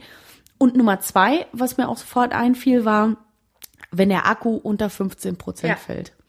Ich meine, wir kennen alle den kleinen roten Balken, also zum Beispiel jetzt bei dem angegessenen Obstprodukt, ja, über das wir vorhin sprachen. Ähm, wenn da unter 15 Prozent fällt, jeder weiß auch, dann hat man keine 15 Prozent mehr, sondern hat man maximal, weiß ich nicht, gefühlt fünfeinhalb und dann geht das Ding aus. Und da erreicht mich schon eine gewisse Panik. Und ich habe beispielsweise keine Powerbank, ich lasse noch eiskalt drauf ankommen, treffe ich auf eine Steckdose oder nicht. Aber da geht mein Puls schon in die Höhe, muss ich sagen. Habt ihr so andere Panikmomente im Alltag? Ich hatte schon sehr viele Panikmomente im Alltag im Stau, wenn du nämlich nicht getankt hast.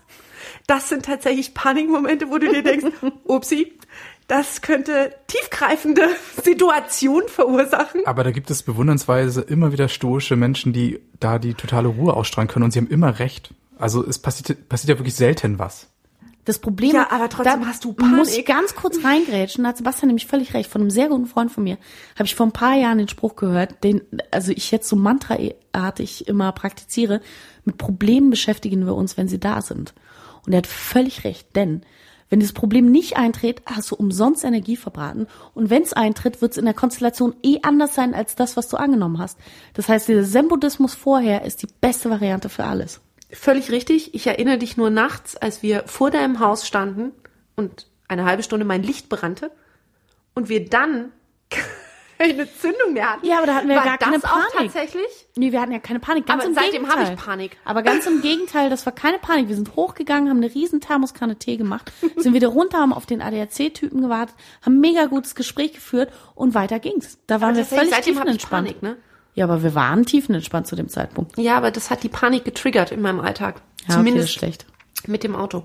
Ähm, ansonsten bin ich ähm, deiner Meinung, roter, roter Balken am Telefon, das ist Panik. Weggefahrener Zug ist in Berlin wirklich keine Panik. Da bin ich völlig tiefenentspannt. Ja, Mittlerweile, weil je nachdem, wie spät man dran ist. Ich habe nicht, ich hab's nicht so richtig mit dem pünktlich kommen, was, also wofür ich mich auch echt bei allen entschuldigen möchte, die in den letzten Jahren da irgendwie in Mitleidenschaft gezogen wurden. Aber das finde ich schon echt unangenehm. Und was ich eher noch als Panik empfinde, ist, wenn du sonntags vielleicht auch mal verkatert aufwachst und es ist wirklich gar nichts Essbares da.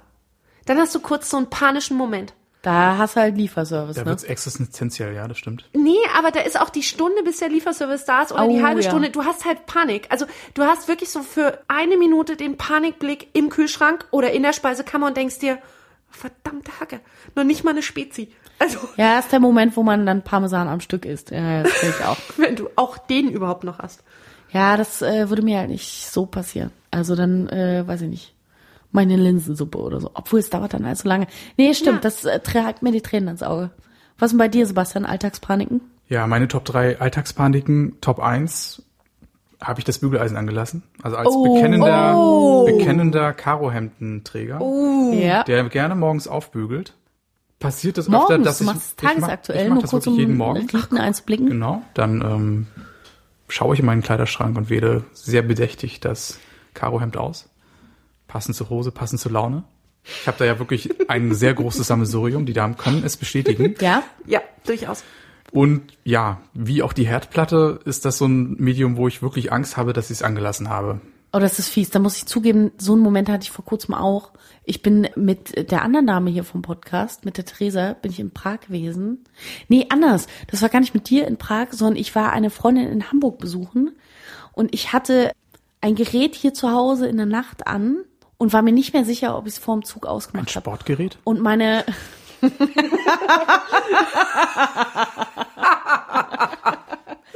Und äh, habe dann tatsächlich meine gute Freundin angerufen, die meinen Zweitschlüssel hat und habe gesagt, tu mir den Gefallen, fahr mal bitte bei mir vorbei auf dem Weg zur Arbeit am nächsten Tag, ob das Ding aus ist. Und das war das erste Mal in meinem Leben, dass ich so eine Panik hatte. Weil normalerweise war es ziemlich rational, das Ding ist aus, mein Herd hat auch so versenkbare Knöpfe, nur wenn die versenkt sind, gehen die aus und so. Also das, da ist völlig klar, da habe ich überall Sicherungsmechanismen. Und da hat's mich aber echt gepackt. Und das war so richtig unangenehme Stunden. Ja, also mindestens zweimal im Jahr gelingt es mir, dass ich dann wirklich nochmal nach 500 Metern auf den Absatz kehrt mache und nach Hause gehe, um nachzuschauen, ob wirklich das, das Bügeleisen abgestellt wurde. Ich Aber ganz ehrlich, ist dir jemals passiert? Nee.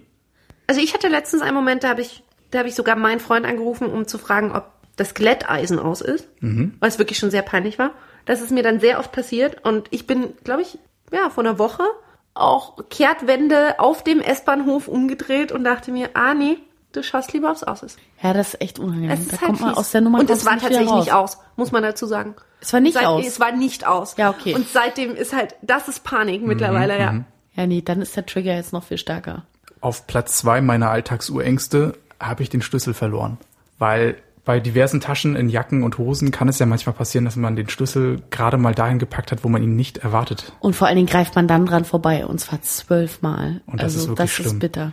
Weil ich habe keine Ahnung. Hat, kennt jemand, der mal einen Schlüssel verloren hat? Ich weiß Ja. aber nicht. Ich habe Ja. Ich habe mich, sogar was- schon teuer dafür bezahlt, aber Wirklich? das sind alles Probleme, die man echt lösen kann. Also Ja. ich selber nicht, aber kenne ich ja. Ich stand schon mit vielen weinenden Frauen vor ihrer Tür. Da frage ich mich immer, wie teuer ist es dann wirklich am Ende des Tages? Muss man wirklich alle Wohnungsschlüssel im gesamten Haus austauschen oder Schlösser? Oh, die Thematik des Sicherheitsschlosses am Haupteingang. Ne? Ja, Ja, genau. aber auch das ist alles lösbar. ab wie viel 1000 Euro war es Ich weiß nicht, ich glaube, es waren 500 Euro. Ich habe Okay. noch keinen erlebt, der es wirklich hat weg sein müssen. Okay. Ich glaub, also es auch vielleicht eine 500 Urangst, die nicht wirklich berechtigt ist. Also ich weiß von keinem Fall in der Realität. Ich finde es eher schlimm, wenn noch ein Agenturschlüssel im Spiel ist. Weil das hat dann wirklich Konsequenzen. Aber so den Rest, den kannst du ja eigentlich wirklich handhaben. Okay. Und auf Platz drei die Zeit bis zum Flughafen im Taxi zu sitzen. Und der Taxifahrer hat immer eine andere Strecke und immer eine andere Fahrgewohnheit. und ich habe schon Angst, ein Flugzeug zu verpassen. Obwohl es völlig Quatsch ist. Diese Flieger fliegen ja auch jede Stunde und man kann da auch immer was drehen. Zumindest bei Inlandsflügen. Und ich bin da wirklich überpünktlich, sehr gern. Und wenn es dann doch etwas knapper wird, kriege ich regelmäßig Panik. Finde ich beeindruckend. Ich bin da zum Beispiel zu entspannt. Kann also Theresa bestätigen. Aus Erfahrung. Ich habe da aber auch schon einfach gut das Sicherheitspersonal abgelenkt von der. Aber bei Fernreisen zum Beispiel bin ich wirklich pünktlich. Ne? Also das liegt mir dann auch am Herzen. Das wäre schon sehr, sehr ärgerlich. Gerade wenn es um Erholungsurlaub geht, da will man ja hin. Ne? Hashtag hol Kaffee, sage ich dazu nur. Das finde ich, äh, finde ich schon wichtig, dass man dann bei Fernreisen, wo man Erholungswerte hat, pünktlich ist. Ja. Kommen wir zum dritten Hardcore-Thema heute Abend. Ich weiß nicht, von wem es ist. Äh, die- Meins kann es nicht mehr sein. Alle Themen sind durch Das bei ist mir. so eine Schönschrift Das ist tatsächlich nach rechts ausgerichtet. Ich weiß nicht, was so ein, gibt es so eine, wie heißen diese Es Schriftleser? gibt bestimmt auch irgendjemand, der deine Schrift. Kryptografen. Ich weiß Ja, nicht. du hast aber einen Buchstaben vergessen. Ich weiß nicht, was das bedeuten soll. Er ist Freitag. Ist das so eine Art Autokorrekt. Autokorrektur. Stenografie? aber die mobbt mich. Also Sektbedingte Stenografie. mit Sicherheit. Ich bin halt voll gespannt, was jetzt kommt. Filmempfehlung. Ja. Es Aktuell oder was? Ja. Du redest von aktuellen Filmen. Äh, Nein, generell. Generell. Ich finde, das ist halt irgendwie so, das vergisst man. Man vergisst wirklich Filmempfehlungen auszusprechen. Ich finde das total wichtig. Also, wie viele meiner Freunde wissen, Ja, bin ich durchaus. stolzer Träger der York Abo Kinokarte. Das ist in Berlin ein Kinoverbund, der Indie-Kinos, ich glaube zwölf oder 13 Kinos umfasst das. Und ähm, die haben eine Karte, mit der du einen monatlichen Beitrag bezahlst, ähnlich wie im Fitnessstudio, nur viel, viel schöner und kannst unbegrenzt Filme gucken. Und das ist, was ich mache, gerade in den Wintermonaten und gucke halt alles, was dann im Kino erscheint. Das heißt, ich habe immer auch einen heißen äh, Film, den ich empfehlen kann. Selbst wenn ich ganz viel Mist gesehen habe, irgendwas Gutes ist immer dabei. Das heißt, ich kann immer tagesaktuell empfehlen. Und um die Referenzen für die Popkultur auch zu schließen, ich habe irgendwann eine Liste erstellt in Google Docs zusammen mit einer alten Kollegin, die auch auf alte Filme aus den 50ern und 60ern steht, wo wir gesagt haben, es gibt so viele Klassiker, die man noch schauen muss. Wir schreiben die da jetzt alle rein und gucken die Stück für Stück. Und das machen wir auch konsequent, tatsächlich. Gibt es die, also den Film, den du mit uns teilen willst? Die Empfehlung, die du jetzt einfach aussprechen willst, von Herzen? Also rein ästhetisch, moralisch und äh, cinematografisch finde ich Wahnsinn äh, To Kill a Mockingbird. Wer die Nachtigall stört. Das ist mit Gregory Peck, in den ich unfassbar verliebt bin, immer noch der schönste Mann, der jemals gelebt hat. Love is in the air. Ja, googelt den mal. Also wir packen das in die Show Notes, weil jeden der Fall. ist unfassbar schön. Kannst du kurz umreißen, wie Genau. ist der Film? Um was geht es so? Gregory Peck spielt Atticus Fitch, einen Anwalt in den Südstaaten zu Zeiten noch des ganz klar gelebten Rassismus gegen Schwarze. Und er ist wahnsinnig schön gekleidet, immer in so einem weißen Dreiteiler, ist irrsinnig schöner Mann. Und muss im Prinzip jemanden vertreten. Und dann kommt aber auch der Mob aus dem Dorf, so wirklich, wie man sich das vorstellt, mit brennenden Fackeln etc. Und er ist im Prinzip darin, in dieser Konstellation so verhaftet, dass er der Anwalt eines, eines Schwarzen ist, der angeklagt ist, irgendwas gemacht zu haben. Ich weiß gar nicht mehr, was der Tatbestand war. Aber im Prinzip muss er sich den ganzen Repressionen zusammen mit seinen zwei Kindern, mit denen er lebt, äh, den Repressionen der Dorfbewohner aussetzen, die der totale rassistische Pöbel und mega rassistische Pack sind. Und das ist so ein bisschen die Aufarbeitung natürlich der der Geschichte der Schwarzen im Süden der USA und vor allen Dingen eben auch so die moralische Auflehnung eines Einzelnen gegen das. Also was kann man auch als Einzelne machen, selbst wenn man einem Kollektiv gegenübersteht. Und es ist ein hochgradig moralisch und aber auch sehr, sehr schöner Film in Schwarz-Weiß und ist eben auch mit Gregory Peck, der sowohl ein Wahnsinnstalent als auch ein irrsinniges Aussehen hat. Also das ist so einer meiner Klassiker, die ich liebe. Nehmen wir mit. Bei mir, ich bin ja leider kein Filmexperte, ich bedauere das sehr. Da wäre ich gern konsequenter und würde öfter gerne ins Kino gehen. Mir fällt spontan ein Film ein, über den ich eigentlich über die Musikschiene, in der ich mich ja eher auskenne und bewege, gekommen bin. Und zwar heißt der Love Liza. Das ist ein Film mit Philip Seymour Hoffmann. Leider letztes oder vorletztes Jahr Das schon länger her. verstorben. Und ich mag Filme, die einfach einen unfassbar guten Soundtrack haben. Und in dem Fall ist es ein Soundtrack, der von Jim O'Rourke, ein geschätzter Musiker, der sich auch im Umfeld von Wilco und Co. ab und zu bewegt. In dem Film geht es darum, dass die Frau von dem Protagonisten Selbstmord begeht und einen Brief hinterlässt. Und der ganze Film dreht sich im Endeffekt darum, dass Philip Seymour Hoffman sich nicht traut, diesen Brief zu öffnen und sich in eine Art ja, Lebens- und Sinnkrise danach noch stürzt. Und es ist eigentlich eine Art Roadmovie. Er fängt an, Benzin zu schnüffeln, tarnt das mit, mit, mit der Modellfliegerei, die er als Hobby und Vorwand nimmt, um sich ständig wieder neues Benzin zu besorgen. Das ist klug. Und ein unfassbar kurioser, nicht wirklich bekannter Film aus den Staaten. Wie heißt der? Meeting Love, Wilco? Love Liza. Love Liza. Okay. Und eben ein, ein Film, der wirklich visuell wie auch von seiner Melancholie und seiner Akustik her ein, ein sehr schönes Endergebnis gebracht hat und den ich auch immer wieder gerne weiterempfehle. das klingt auf jeden Fall super. Den nehme ich mal mit, den kannte ich noch gar nicht. Finde ich gut. Gefällt mir auch. Und bei dir, Theresa? Ich habe tatsächlich keinen. Das ist aber dein Thema. Ich weiß, das ist mein Thema. Also sie fragt ja auch nach Empfehlung. Ich frage ja nach Empfehlung. Also ich hätte jetzt keinen, der, der irgendwie annähernd an eure rankommen würde. Ich glaube, ich bin ja eher auch sehr der Doku-Typ. Aber abgesehen davon frage ich ja wirklich nach Wi- Filmempfehlung. Haben wir Das ist so ein bisschen getan. so mein Motto dieses Jahr. du hast aber nicht wirklich einen Lieblingsfilm. Kann ja auch was sein, was Frozen. jeder kennt. Minions. Lass ich einfach mal so stehen. Hast du einen Lieblingsfilm? Wer ist der? Also ist Nein. das die Referenz hier Ich glaube, der ne? Film, der meine Jugend verkörpert, wenn man das so sagen kann. Trainspotting. Trainspotting, unbedingt. Ernsthaft? Ja, ich, Wirklich oh, kurzes jetzt? High Five, dass ich das erraten habe, Mann. Endlich sind wir wieder und jetzt noch mal so ein ähm, bisschen, um in die Welle. Internet, Internet-Nerd-Ecke abzubiegen. Jeder hatte ja so sein Nickname, mit dem er im Chat und sonst wo unterwegs Oh, war. Und wow. mein Nickname war Spud. Ich weiß nicht, Wow, Oh. ihr da draußen wisst, Ja. wer Spud ist. wow. Okay. Das ist krass. Ich bin immer noch völlig fasziniert, dass ich jetzt erraten habe. dass Toller Soundtrack war. und ich habe ein bisschen Angst, der Film soll ja jetzt noch einen zweiten Teil bekommen, der, glaube ich, dieses oder nächstes Jahr Ich glaube in die nächstes Jahr. Kinos Die kommt. produzieren, glaube ich, dieses Jahr. Habe Angst, große Angst. Ja, aber ich glaube, dass die Charaktere, also fast alle Darsteller von ursprünglich sind an Bord, Mhm. dass die ihren Charakteren durchaus so eine gewisse Authentizität äh, verleihen. Authentizität, oh Gott, der Sekt geht dort direkt rein. Äh, verleihen und dass sie auch eine, einen verantwortungsvollen Umgang mit den Charakteren haben. Also ich kann mir vorstellen, die machen jetzt keine blöde Geschichte mit, die nicht so vernünftig funktioniert. Ich bin noch Also gespannt, glaube, was bei gut. Dirty Dancing 2 rauskommt. Nein, das wirst du nicht wissen. Hast du den gesehen? Gibt's den schon? Ich wurde leider, ich glaube, ich hoffe, meine Mutter wird es mir verzeihen. Ich, ich habe ihn mit meiner Mutter geschaut. Ich dachte, der wird Gibt's noch den gedreht. schon? Ja, Reden wir wirklich ich von? dachte. Warte. Das Doch, ich dachte. Das ist nicht Havana Nights. aber offensichtlich so. hast du ihn ja gesehen. Ja, genau. Jetzt verunsichert ihr mich Und ein bisschen. ist Aber ich nicht sag mal schon, es ist tatsächlich so ein bisschen, so ein bisschen Salsa-mäßig geworden. Und vor allem billig. Also man sollte einfach bei Dirty Dan- Dancing 1 bleiben. Ich bin, also ich habe nichts mitbekommen und will ihn auch nicht sehen. Nein. nein. Meine Empfehlung, nein. Soweit die Nicht-Empfehlung. Die geschlossene Nicht-Empfehlung vom aber- Analog und Also ich glaube sowieso, dass die größte Kunst des 21. Jahrhunderts die Selektion ist. Mit anderen Worten, das Nicht-Empfehlen halte ich auch für eine echte Qualität. Ja, aber das Problem, was ich daran finde, ist, dass dieses Rausfinden, was immer das Gute ist, wird ja immer schwerer. Weil du hast Nee, ja immer mehr. dafür sind ja ja Filterbubbles viel da. Fil Finde ich. Wie? Dafür sind ja Filterbubbles da.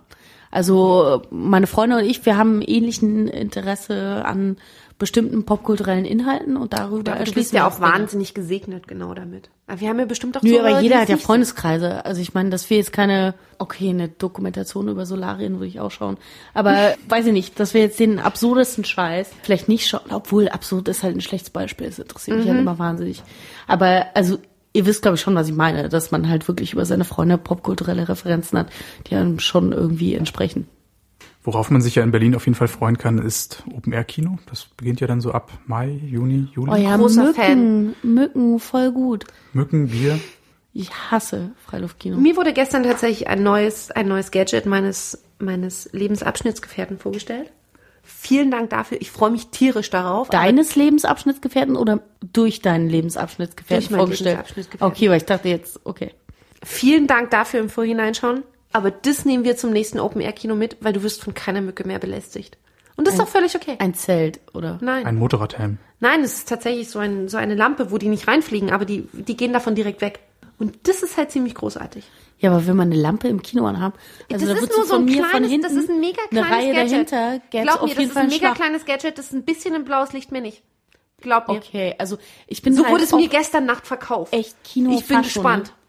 Also wenn jemand irgendwie knistert oder ein Licht an hat, raste ich aus. Nein, das wirst du, wir, wir probieren das aus. Wir machen den Selbstversuch. Ich möchte dieses Jahr Autokino wieder versuchen.